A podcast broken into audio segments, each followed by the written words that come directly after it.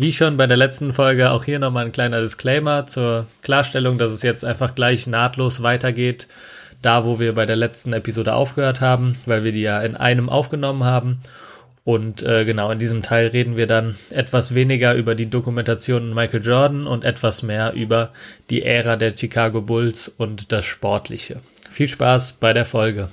Six championships in eight years. We were the greatest team ever. What time is it?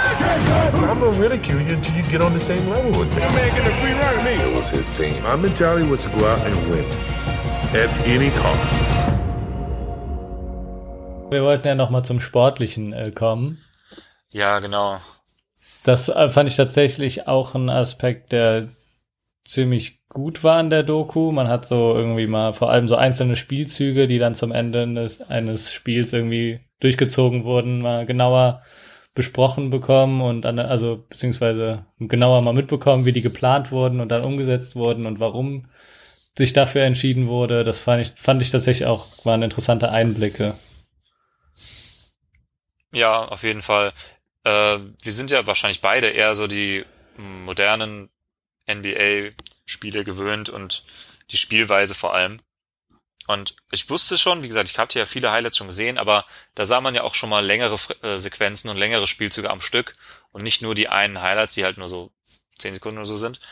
Und ich habe doch nochmal festgestellt, wie anders der Basketball in den 90ern war. Ich habe schon viel darüber gelesen und äh, an, mir angesehen und so weiter und verschiedenen Regeln, die es gab und so weiter und so fort. Aber der, der Basketball wurde so anders gespielt, dass es eigentlich gar nicht mehr vergleichbar ist mit heute. Und das ja, hat man äh, ja auch, äh, äh, haben, wurde ja auch sogar angesprochen in der Doku, dass man in den äh, heutzutage anders spielt und in den 90ern hat man natürlich ganz anders gespielt und man hat in den 80ern anders gespielt als in den 90ern und so weiter und so fort. Das heißt, der Basketball entwickelt sich immer weiter und das ist auch normal. Ähm, aber er war schon extrem anders als heute. Das ja, ist mir als also, erstes aufgefallen. Das ist mir auch aufgefallen, aber das ist ja eigentlich also es hat mich tatsächlich nicht, gar nicht so überrascht, muss ich sagen. Also klar, war sehr anders, aber das wusste ich, hatte das irgendwie schon. So, zumindest hat man einfach ja in den letzten Monaten ging ja auch immer diese Grafik rum, was die meisten, irgendwie die 200 meisten Wurfpositionen sind und dass sich das halt völlig verlagert hat, weg vom Midrange nach draußen und das, äh, ja genau, halt einfach durch mathematische Analysen sich das alles verändert hat. Äh, ja, deswegen hat mich das tatsächlich gar nicht so überrascht, aber trotzdem war es nochmal interessant, dass halt mal auch über einen längeren Zeitraum zu sehen, beziehungsweise auch eben mal einzelne Taktiken zu hören. Ja, wie zum Beispiel die Triangle Offense halt, ne? Die ja dann ja. installiert wurde von dem Offensive Coach, der dann äh, ran durfte, nachdem Phil Jackson übernommen hat und der vorherige Coach gefeuert wurde, der das nicht umsetzen wollte. Und das war ja auch einer der Corner Pieces äh, für den Erfolg, auf jeden Fall. Dass man dieses neue System entwickelt hat, was kein anderes Team gespielt hat zu der Zeit. Ja, ja, aber das zeigt ja auch, dass irgendwie neue Ideen äh, dann immer schon Erfolg hatten. Ich bin zwar mal gespannt, ob das äh, so weitergeht, also ob jetzt irgendwie noch mal nach jetzt irgendwie vielleicht mit Small Ball oder so mit komplett Dreier fokussierten Teams, ob danach irgendwie noch mal irgendwie was Neues kommt, also was ganz Neues, ist ja wahrscheinlich auch irgendwann schwierig, noch was Neues zu entwickeln, was noch besser ist. Aber äh, ja, fand ich auch auf jeden Fall sehr interessant und auch ziemlich beeindruckend, wie die, gut die Bulls einfach waren. Und äh, man hat zwar immer sehr wenig von Niederlagen gesehen, muss ich sagen. Also die, die Spiele, ja. die sie gewonnen haben, wurden äh, ausführlich mal öfter besprochen, aber so Niederlagen wurde dann mal so eine Szene gezeigt und dann ging schnell wieder zu einem Sieg. Deswegen hat man da irgendwie auch vielleicht ein bisschen zu gutes Bild, vielleicht, also das vielleicht das beste Basketballteam aller Zeiten, aber trotzdem sah es irgendwie manchmal so aus, als ob das wirklich super easy war, wenn sie gewinnen wollten oder mussten. Ja. Aber äh, ja, trotzdem äh, fand ich es auch sportlich sehr interessant. Ja, du das auch gerade meintest, ich fand zum Beispiel den, klar, das war auch, es ging ja um Michael Jordan, deswegen war das natürlich klar, dass das keinen großen Fokus auf die zwei Jahre legt, ähm, wo er nicht da war, aber in dem zweiten Jahr, wo er gefehlt hat, haben die äh, kurz so nebenbei äh, eingeblendet, ja, die Bilanz ist 31 und 30. Also sie kämpfen um den, überhaupt um den Einzug in die Playoffs. Das, was halt schon hart ist, also eine fast ausgeglichene Bilanz zu haben, wenn man eigentlich immer das, das dominierendste, dominierendste Team mhm. des Ostens war. Das wurde halt so in einem Nebensatz mal gesagt, so, ne. Das soll natürlich verdeutlichen, klar, ohne Michael Jordan ist man direkt schlecht. aber im Jahr, äh, im 94er Jahr, äh, wo auch schon Michael Jordan gefehlt hatte, war man ja trotzdem noch ziemlich gut. Also da hat ja zum Mhm. Beispiel äh, Scottie Pippen auch eine Wahnsinnssaison hingelegt. Ich glaube, er war irgendwie sogar Topscorer der Liga oder sowas. Auf jeden Fall war er im erweiterten MVP-Kreis, hat dann zwar letztlich nicht gewonnen, aber ähm, ja, also die, die Bulls waren auch als Team halt wirklich sehr gut. Und im zweiten Jahr dann irgendwie doch nicht mehr, weil es gab ja dann schon einen ziemlich starken Wandel. Man kann die Karriere ja schon ganz klar einteilen in die Zeit vor den Championships, den ersten Threepeat und den zweiten. Und zwischen dem ersten und Mhm. zweiten Threepeat gab es natürlich einen erheblichen Wechsel im Personal. Ja. Und das hat man halt in den zwei Off-Seasons, wo ähm, Michael nicht dabei war, krass gemerkt. Ja, auf jeden Fall. Aber man merkt halt da auch nochmal ganz klar, wie wichtig er auch für das Spiel war. Oder einfach allgemein. Aber es ist ja einfach immer noch so. Also, dass es Teams gibt, die halt von ein, zwei Spielern getragen werden. Und wenn dann eine Säule wegfällt, dann ist es halt beim Basketball so. Ähm, ja, aber ist natürlich auch jetzt die wichtige Frage, hätten sie denn äh, acht Meisterschaften geholt, wenn er geblieben wäre? Wahrscheinlich ja, ne? Puh, das ist eine sehr schwierige Frage. Also ich, ich glaube, es gibt einen Grund, warum kaum ein Team in der Geschichte überhaupt drei hintereinander geholt hat, drei Championships. Das waren ja die Bulls zum ersten Mal und dann eben die Lakers Anfang der 2000er nochmal. Und das Mhm. war's ja auch schon wieder. Also selbst die Warriors haben es nicht geschafft und die gelten ja dann trotzdem noch, obwohl es die Bulls gibt, als das beste Team aller Zeiten. Für viele, für mich zumindest, Mhm. aber äh, wie auch immer, auf jeden Fall, sie haben es auch nicht geschafft, drei äh, Championships in Folge zu holen. Und das zeigt halt auch, dass man, selbst wenn man das klar beste Team der Liga ist, macht man trotzdem relativ viel Glück auch. Und ich weiß nicht, ob man das wirklich acht Jahre in Folge haben kann. Ich glaube, die zwei Jahre, wo er gefehlt hat, waren gut, um ihn, damit er sich erholt, damit das Team sich neu Mhm. ausrichten konnte, damit man bestimmte wichtige Spieler äh, bisschen aufbauen konnte, die dann später wichtig wurden und die aber noch zu jung waren. Also Steve Kerr kam ja 94 dazu, glaube ich, äh, Mhm. und war dann eben 96 ein wichtiger, integraler äh, Teil des Teams. Und mit einem Rookie, Steve Kerr, äh, kann man, also ist er dann kein Rookie mehr, er war ja schon ein paar Jahre in der Liga, aber äh, als erstes Jahr im neuen Team ist es immer schwieriger, Erfolg zu haben, als wenn man schon ein bisschen länger da zusammen ist. Ne? Und deswegen, ich Ja, glaube es nicht. stimmt. Ich hätte, glaube Ja. ich, mindestens eins der zwei Jahre, 94 oder 95, hätte sich Houston trotzdem geholt. Ja, kann gut sein, vor allem, weil auch am Ende merkt man ja auch, wie ausgelaugt er dann auch war irgendwann. Und das fand ich auch übrigens interessant, wo er dann auch meinte, er will jetzt einfach nur noch, dass es zu Ende ist und das ist gerade einfach nur noch anstrengend. Mhm. Äh, aber da merkt man auch, dass er es vielleicht auf dem Level und mit der Anzahl an Spielen auch die ganze Zeit nicht auf dem Level hätte durchziehen können. Aber wer weiß, äh, ist natürlich trotzdem, ich glaube, es wäre durchaus möglich gewesen. Und wenn du sechs von sechs holst in sechs aktiven Jahren, ist es halt schon schwierig zu äh, sagen. Also natürlich ab dem ersten, aber sobald du halt den ersten Titel gewonnen hast und dann sechs von sechs quasi holst, ist es schon auch drin, dass du die zwei auch noch geholt hättest. Ja, es ist nicht komplett ausgeschlossen auf jeden Fall. Und noch dazu muss man ja sagen, ne, sechs Titel mit sechs Finals MVP Auszeichnungen für Michael Jordan. Das ist Mhm. das ist ja das Argument, warum alle immer sagen, er ist der Goat. Das ist das einzige, was man sagen muss und dann stimmen dir schon ja, 70 Prozent der Leute zu, Ja, würde ich mal sagen. Aber- dann gibt's noch die LeBron äh, aber äh, das ist so einmalig und so unglaublich, dass man, also dass ein Einzelspieler, also nicht nur, dass er die Championships gewinnt, sondern dass er wirklich auch jedes Mal der einzeln gesehen beste Spieler äh, der Serie war. Ist schon und auch krass. unbestritten halt eigentlich immer, ne? Und es Ja. wird halt, non- es wurde, gab halt niemals, also obwohl so gute Spieler auch noch dabei waren, wurde halt niemals in Frage gestellt, wer die Nummer eins des Teams ist, ne? Okay, das gab's jetzt bei den irgendwie bei den Cavaliers auch nicht, aber äh, ja, okay, bei den, ja, aber die Cavaliers waren noch ganz anders aufgebaut. Die hatten den einen bei den- Superstar und keinen richtigen zweiten. aber bei den Heat äh, gab's das, weiß ich gar nicht, ehrlich gesagt, ob es da mal eine Diskussion gab. Naja, da war auch Dwayne Wade ganz klar die zweite Option. Das Ah. war eine ganz klare Hierarchie. Ja, das Bei den stimmt. Bulls natürlich auch. Aber mh, zum Beispiel, äh, das muss eben nicht unbedingt so laufen. Ne? Das ist auch nochmal ein Zeichen von äh, Größe und, und äh, Exzellenz, weil zum Beispiel die 2015er Warriors, da hat halt Andre Iguodala den Finals MVP gewonnen und nicht Steph Curry. Obwohl Steph Mhm. Curry der mit Abstand beste Spieler seines Teams und eben äh, der Regular Season MVP war. Und daran sieht man Ja. eben auch, das muss nicht immer, das ist keine Gegebenheit. Es ist nicht gegeben, dass man, nur weil man der offensichtlich und nachweislich beste Spieler des Teams ist, das den Titel holt. Das muss nicht mal Ja. unbedingt der Grund sein, warum man das gewinnt. Man hat es ja sogar auch wenn das jetzt ein blödes Beispiel vielleicht ist, aber letztes Jahr in den Finals, mit wo Toronto die Warriors geschlagen hat, gab es ja sogar einen, es gibt ja immer äh, äh, Leute, die den Finals MVP wählen und es gab einen, äh, der dazu berechtigt war zu wählen und der hat äh, tatsächlich nicht Kawhi Leonard gewählt, sondern Fred Van Fleet. Das heißt, Kawhi Leonard wurde auch nicht einstimmig zum Finals MVP, obwohl er der, finde ich, sowas von eindeutig hätte gewinnen müssen und das hätte auch ruhig unanimous sein können, aber irgendjemand kam trotzdem auf die Idee, Fred Van Fleet äh, den Titel geben zu wollen.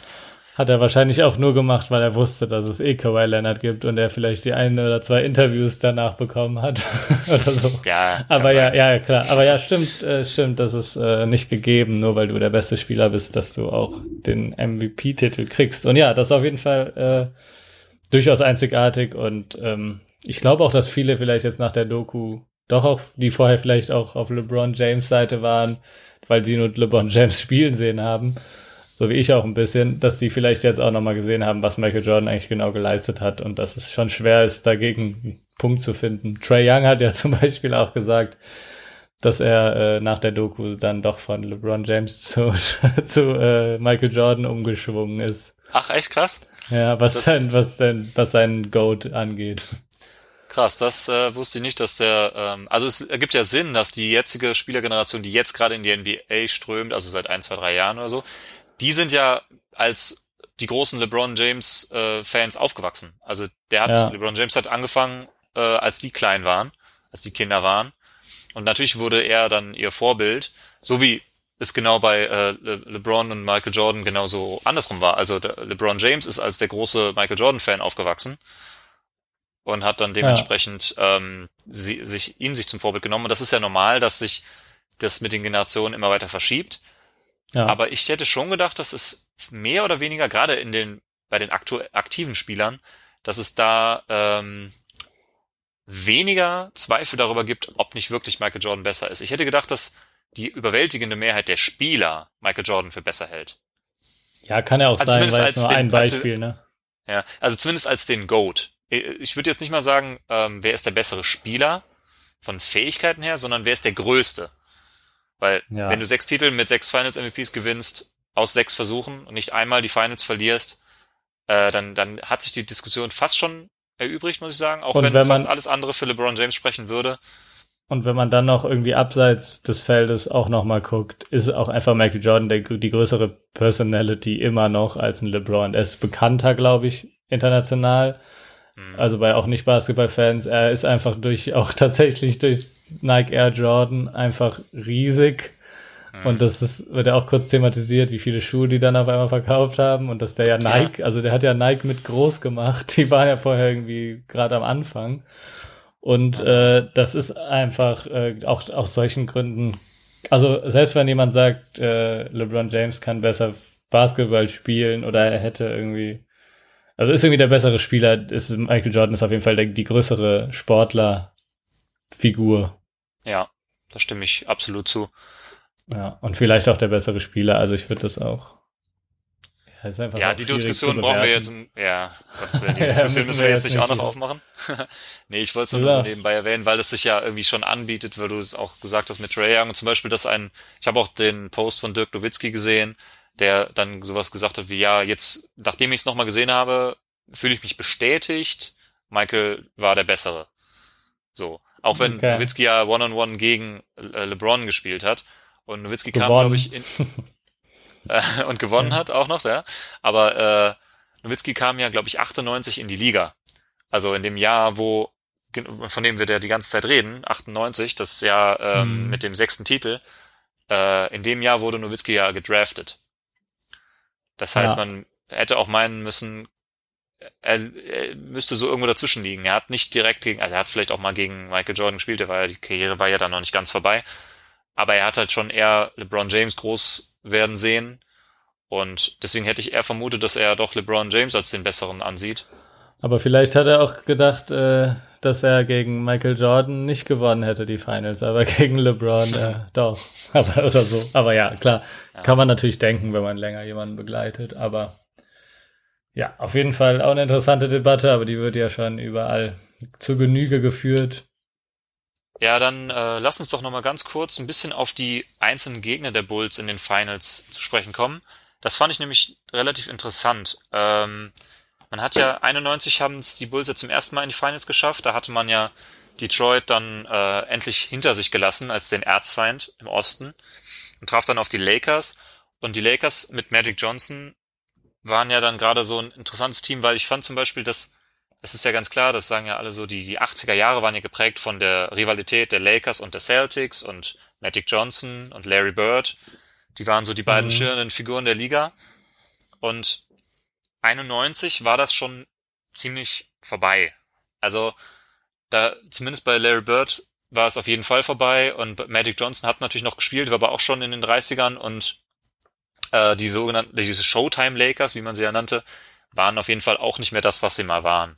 Und da muss man mhm. auch sagen, klar, Magic Johnson war ein starker Gegner, aber ähm, die waren jetzt nicht die größte Herausforderung äh, für, für diese Bulls in den Finals. Da muss ich sagen, fand ich, äh, war es doch härter sogar noch, die Eastern Conference Finals gegen Detroit zu gewinnen. Fand ich zum Beispiel. Und dann würde ich sagen, ja. hat es der Moment eingesetzt, wo man sagt, der Osten war stärker als der Westen. Wo, wie man heutzutage immer sagt, der Westen ist so viel stärker als der Osten. Und wenn man äh, zurückblickt, waren super oft eben die, die Westteams die, äh, die, die Meister in, in den letzten Jahren und selten die Ostteams. Und was ich auch interessant fand, dass es eben, es gab halt keine Dynastie auf der anderen Seite des Kontinents. Also es gab keine, wir hatten jetzt natürlich jetzt den Spezialfall, wir hatten die Warriors im Westen und wir hatten die Cavaliers im Osten und es gab vier Jahre in Folge dieselben Finals. Das kommt natürlich mhm. nicht so oft vor in der Geschichte, ist klar. Aber gerade in, beim ersten Threepeat waren es erst die Lakers, dann Portland und dann Phoenix. Ähm, also drei verschiedene Teams. Und dann muss man sogar noch sagen, äh, im Jahr 94, wo die Bulls dann weg vom Fenster waren, weil Michael Jordan nicht da war, hat dann äh, hat's Houston geschafft und Houston hat die Championship gewonnen. Das heißt, vier Jahre in Folge gab es vier verschiedene West-Teams, die es in die Finals geschafft haben. Das kann natürlich irgendwie Zufall gewesen sein, aber was mhm. es auf jeden Fall auch heißt, war, dass es nicht das eine dominante Team im Westen gab. Ja. Und es gab sicherlich keine Big Three, die äh, eine vergleichbare Big Three im Westen, wie es eben äh, die Bulls hatten. Und im zweiten, äh, ja, äh, im zweiten Threepeat war es eigentlich noch krasser, fand ich, weil ähm, da gab es dann eben, da hatten sie noch Dennis Rodman dazu geholt statt Horace Grant. Kann man jetzt nicht drüber streiten, ob das ein großes Up Upgrade war. Ich würde sagen, ja. Für die, dann Dennis für Rodman. Die Doku, für die Doku-Interviews fand ich es auf jeden Fall cool. ja, gut. Das, das mag sein. Horace Grant hat die ja dann in den Jahren ohne Michael Jordan, hat er sie ja mit den Magic äh, auch mehr, mehr oder weniger eigenständig äh, aus den Playoffs geschmissen, aber das ist ja ein anderes Thema. Also ich würde sagen, Dennis Rodman als dritte Option ist schon extremer Luxus. Ja. Das würde man ja heute, so wie man damals gesagt hat, äh, bei den Warriors vergleichbar mit Draymond Green als den drittbesten Spieler, der noch dazu Defensive Player of the Year wird, kann man mhm. schon Vergleiche zu ziehen, finde ich, zu den Bulls damals. Und äh, damals von 96 bis 98 traf man eben erst auf Seattle und dann zweimal auf die Utah Jazz. Und da muss ich auch sagen, klar, bei Seattle, ehrlich gesagt, kenne ich mich überhaupt nicht mit aus. Ich weiß nicht, wer da überhaupt äh, äh, die, die herausragenden Spieler waren. Aber bei den Utah ja Jazz. Nicht mehr das Team, ne? muss man ja wirklich nicht wissen, aber die Utah Jazz hatten halt John Stockton und Carl Malone und die waren halt schon, wenn man sich beide individuell mal anguckt, wirklich extrem herausragend. Aber sie haben es halt trotzdem komplett verkackt gegen die Bulls. Also vielleicht war es auch ein bisschen einfach, hatten sie schlechten Tag, aber dieses eine Spiel bei, äh, in den 98er Finals, wo sie ähm, über, mit über 40 Punkten verloren haben. Mm, wo sie nur unter 60 gescored haben oder so. Ja, die hatten 54 Punkte nach, nach vier Vierteln und das war die, die, die geringste, die niedrigste Scoring-Performance bis dato äh, in der Liga aller Zeiten, sowohl Regular seit, Season als auch alle Playoff-Spiele. Seit es die Shot Clock gibt. Seit es ja. die Shot Clock gibt, ja, okay, alles klar. ist, finde ich, schon super krass, wenn du bedenkst, dass du einen Karl Malone hast, der, äh, was die Punkteausbeute, glaube ich, immer noch auf Platz zwei steht in der Geschichte. Hinter Kareem. Äh, und John Stockton, der All-Time Assist Leader, mhm. der auch individuell unglaubliche Zahlen hat. Ich habe mal Fun Fact dazu. Äh, John Stockton hat so viele Assists, wenn du die fünf Saisons abziehst, wo er am meisten Assists gegeben hatte, in den absoluten Zahlen, wenn du die fünf Saisons komplett rausnimmst, hätte er immer noch mehr Assists als jeder andere Spieler in der Geschichte der NBA. Krass. So unfassbar überragender äh, äh, Assistgeber war er. Und diese beiden als Kombination, Malone der Scorer und Stockton der Vorlagengeber, ich hätte gedacht, dass sie mehr Gegenwehr leisten würden Mhm. gegen die Bulls in Aber diesen Finals. ist halt immer auch die Frage, haben die irgendwie einen schlechten Tag, aber oder liegt es auch einfach daran, wie gut Chicago gespielt hat, ne? Ist auch immer, Klar. gehören auch immer zwei dazu, wie man so sagt. Ja, das stimmt natürlich. Ähm, aber man muss eben auch irgendwie sagen, die anderen Teams in dieser Ära hatten halt wirklich maximal äh, diesen One-Two-Punch, wie jetzt die Utah Jazz mit Stockton und Malone. Und Houston hatte, klar, die hatten auch Rollenspieler und so, aber die hatten halt vor allem und in erster Linie Hakim Olajuwon, der halt äh, Back-to-Back die Titel für Houston geholt hat, 94, 95. Also ich will damit nur sagen, die Konkurrenz im Westen war schwächer, als man vielleicht in Erinnerung hat. Und im Osten waren sie halt sowieso das beste Team, seit es die Pistons nicht mehr gab. Und das, ich finde halt interessant, dass es keine Dynastien gab, sondern dass immer wieder neue Teams aufkamen, die wurden dann besiegt, oder sie haben, oder die Bulls selber sind ja das aufkommende Team gewesen, haben die äh, Detroit verdrängt. Und dann hat man das ja so angedeutet mit Indiana damals, ähm, wo sie auch sagten, ja, sie sind jung, sie sind hungrig, sie sind im, auf dem aufsteigenden Ast, aber wir sind noch, noch zu gut für sie. So, das fand ich einfach Aber, aber das fand interessant. ich zum Beispiel auch eine interessante Serie gegen Reggie Miller und die äh, gegen und Indiana, wo es halt in Game 7 auch ging. Fand ich Ja. auch interessant. Auch interessant, was Reggie Miller, wo er gesagt hat, dass er davon überzeugt ist, dass sie das bessere Team waren. Und vielleicht stimmt das auch, aber dass es halt einfach eine Relevanz gibt im Spiel, welche Erfahrung das Team schon hat. Und das merkt man ja auch inzwischen auch immer noch. Also, dass es einfach wichtig ist, Playoff-Erfahrung und Finals-Erfahrung zu haben und dass es dann am Ende manchmal darauf ankommt. Ja, absolut. Ist dann ohne Titel auch geblieben, kann das sein? Reggie Miller? Mhm. Ich meine auch, ja. Indiana war dann ja auch, also auch wenn man sagte, so Indiana war auf dem aufsteigenden Ast, die haben ja danach trotzdem nicht so viel gewonnen. Ja. Also Ja, Reggie ja, Miller ist ein All-Time Great, aber Du hast recht, also du hast jetzt nicht irgendwie wie ein LeBron vielleicht äh, hat irgendwie Warriors gegenüber gegen sich stehen hat. Das hatte Michael Jordan vielleicht in der Form nie. Ja, vor allem, weil es heutzutage den Trend dazu gibt, finde ich, es gibt so, vielleicht ging es einfach damals nicht, weil es nicht genug Talent in der Liga gab. Ich glaube erstmal, die Liga heute ist im Vergleich zu den 90ern einfach vollgestopfter mit wirklichen Superstars. Mhm. kann man schon so sagen. Und klar, wir haben jetzt gerade die, zu dieser Saison, vor dieser Saison haben wir wirklich diesen Punkt erreicht, wo man wieder sagt, es gibt diese Superstar-Duos, haben wir ja schon mehrfach an, äh, angesprochen. Und das finden ja auch alle super geil. Äh, aber vor ein paar Jahren war es eben noch anders und es gab die Warriors, die drei oder vier All-Stars hatten. Und im Osten gab es halt auch ein Team mit drei All-Stars. Die Cavaliers hatten ja nicht nur LeBron James, den besten Spieler der Welt, sondern die hatten ja auch noch Kyrie Irving und äh, Kevin Love die darf man ja wirklich nicht äh, unterschätzen. Und es waren eben dann doch drei All-Stars. Und das ist schon was anderes, als nur zwei zu haben. Ja, das stimmt. Ich denke, das Aber war der entscheidende auch- Punkt, warum die Bulls so erfolgreich waren. Das Dass kann gut auch sein, aber, hatten. aber du hast natürlich auch, das stimmt, aber du musst natürlich auch immer sehen, dass vielleicht auch einfach keine Dynastie zugelassen wurde, weil die, weil Chicago so gut war. Weißt du, also im Westen stimmt das vielleicht nicht, aber dass im Osten halt nicht nie das eine Team irgendwie dann sich dagegen stellen konnte, liegt halt vielleicht auch daran, dass es eben die Chicago Bulls eben das Team waren, das halt die Ja. Dynastie hatte. Genau, das spielt auf jeden Fall mit rein, ganz sicher. Ja. Aber ja, klar, auf jeden Fall äh, kann man das schon sagen. Es gab jetzt vielleicht nicht das große andere Team, was, also außer halt die Pistons am Anfang, aber als die überwunden waren, gab es nicht so das große andere Team, was über Jahre dann der, Hera große Herausforderer war. Genau, das wechselte halt immer wieder. Ne? Und ich finde es auch sehr, sehr schade, dass man ausgerechnet dann die Paarung Houston gegen die Bulls nie hatte. Die zwei Jahre, wo die Bulls weg Mhm. waren, haben, hat das Westteam gewonnen, witzigerweise. Das spricht für deine These, dass der Osten halt deshalb so schwach war, weil die Bulls so stark waren. Das heißt, man hat drei Jahre in Folge die Bulls, dann hat man die zwei Jahre nicht und dann gewinnt der Westen und dann gewinnt wieder drei Jahre der Osten, weil es wieder die Bulls sind. Weißt Ja. du? So, und, und Ja. ich hätte super gerne dann doch mal irgendwie 96 Houston gegen die Bulls gesehen. Also, ich hätte sowieso nicht gesehen, aber so, ne, im Nachhinein finde ich schade, dass Ja, das nicht zustande gekommen ist. Weil dann hatte Houston eben auch keine Dynastie, ne? Und die Jazz hatten keine Dynastie, obwohl man zwei Jahre in Folge in die Finals kommt. Und die Lakers-Dynastie war einfach vorbei. Und die äh, Celtics-Dynastie im Osten war eben auch schon vorbei in den 80ern. Ja. Ja, das ist auf jeden Fall ein guter Punkt, dass äh, das vielleicht gefehlt hat. Und das hätte es vielleicht auch noch mal noch geiler gemacht, die Zeit, wenn es so einen großen Konkurrent gegeben hätte aus dem Westen über die ganze Zeit. Aber es wär, hat mit Sicherheit zu, sein, zu dieser unfassbaren Popularität beigetragen, dass er der unumstrittene Superstar war. Es gab mehrere gute Spieler. Äh, es gab einen Charles Ja. Barkley, der mal MVP geworden ist, 94, als äh, 93, als die Suns in den Finals standen. Oder wie gesagt, Michael, Michael Jordan hat ja nicht acht Jahre, zehn Jahre in Folge MV den MVP gewonnen, weil man musste ja auch mal andere Stars ein bisschen pushen. Aber das wird Ja. ja zum Beispiel auch von David Stern gesagt, der äh, damals Commissioner war, der ja auch noch in der Doku vorkommt, der jetzt auch leider mittlerweile verstorben ist. Der hatte auch nochmal betont, wie wichtig diese Popularität von Michael Jordan und der Bulls für die NBA war. Hat er nochmal Ja. gesagt, 1992 wurden die NBA Finals in 80 Ländern ausgestrahlt und äh, heute haben wir die NBA Finals in 208 Ländern. Und dieser Push ging von Michael Jordan aus. Und ich glaube, er ging deshalb davon aus, weil er war so unfassbar dominant, weil die Konkurrenz auch nicht so da war.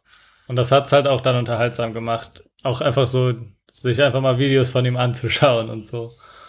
Ja. Aber ja, das stimmt. Äh, Der hat auf jeden Fall viel auf jeden Fall für die NBA getan. Das kann man ihm auf jeden Fall nicht absprechen. Auch wenn es äh, nur da, dadurch geschehen ist, dass er einfach das gemacht hat, was er für sich selbst machen wollte. Aber es hat auf jeden Fall dem Sport weitergeholfen. Ja, absolut. Aber müssen wir ihm auch für dankbar sein, weil ich denke nicht, dass wir in den 2010er Jahren hier in Deutschland hätten groß werden können und äh, so die NBA hätten wahrnehmen können, wenn es den Michael Jordan in den 90ern nicht gegeben hätte. Und dann gäbe es vielleicht keinen äh, Fast Break Podcast von uns und das äh, will ja niemand. Das kann ja wirklich niemand wollen. Aber da muss ich Nein. doch noch mal einen ganz kleinen Kritikpunkt loswerden an der ganzen Doku, äh, weil es mir jetzt deshalb gekommen ist.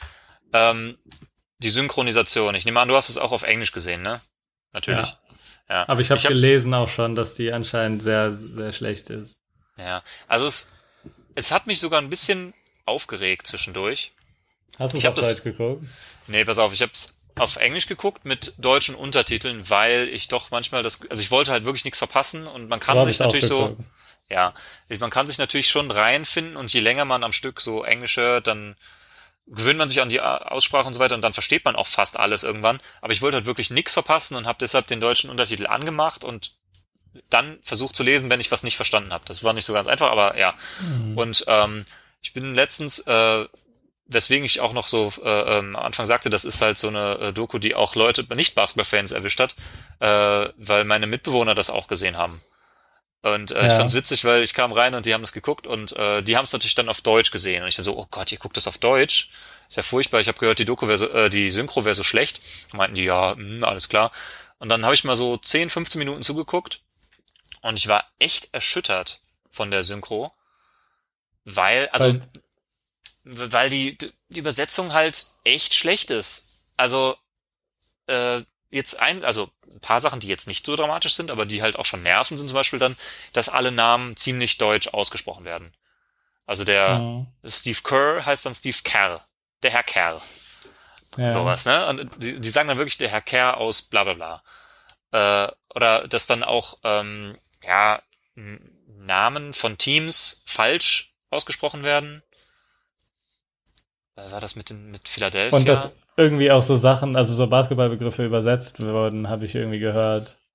ja, so irgendwie- also dass man, Ja. dass man so Begriffe so, wie Turnover in Ballverlust äh, ändert, okay, kann, äh, stört Ja. mich jetzt nicht besonders. Aber ähm, ja, da waren schon ein paar Sachen dabei. Ich habe, wie gesagt, ja auch gar nicht so lange gegeben. Ich fand aber auch die Synchronstimme von Michael Jordan wirklich furchtbar. Ganz, ganz furchtbar. ich finde es auch unnötig, das zu synchronisieren, ehrlich gesagt, finde ich auch eigentlich nicht gut. Also so Interview, also Leute, die interviewt werden, zu synchronisieren. Ja. Und die Stimme Aber war ja, halt sehr unpassend gewählt einfach. Die war viel zu hoch. Vielleicht ist es äh, der aktuellen Situation geschuldet und dass die einfach nicht zusammen vielleicht die Synchro machen konnten wegen Corona, sondern dass irgendwie jeder dann alleine irgendwie Synchrosprecher zu Hause machen mussten, die vielleicht keinen Plan haben vom Basketball oder so. Das könnte ich mir vorstellen, dass es daran vielleicht liegt, aber allgemein sind Netflix-Synchros eigentlich ziemlich oft ziemlich schlecht, muss ich Hast du, sagen. hast du ja schon, bist ja, wirst ja nicht müde zu betonen, dass du die Netflix- Netflix-Synchronisation meistens schlecht findest. Ja, genau. Äh, aber ich finde gerade in dem Fall ist es so traurig, weil die Doku richtet sich schon aus meiner Sicht auch an Leute, die nicht nur krasse Basketball-Nerds sind. Die sich Ja, auch so ein bisschen Fall. über die Person, die ja schon jeder mal irgendwie gehört hat, informieren wollen. Und wenn so Leute wie meine Mitbewohner sich das anhören, dann finde ich, spricht das schon für sich. Und ja. Dann finde ich es sehr schade, dass man eben sich so wenig Mühe mit der Synchro gibt, weil ich finde, das kann man schon erwarten im Jahr 2020, wo die NBA wirklich ein globaler Player ist und es hunderte Millionen von Menschen auf der Welt gibt, die das gerne verfolgen, dann muss man doch wenigstens sowas wie die Teamnamen richtig aussprechen. Ich fände dann sogar noch die bessere Alternative, dass du halt keine Synchro gibst, weil es muss auch keine geben bei einer Doku und halt nur Untertitel. Das fände ich auch okay. Das fände ich noch besser als eine schlechte Synchro. Ja, stimmt.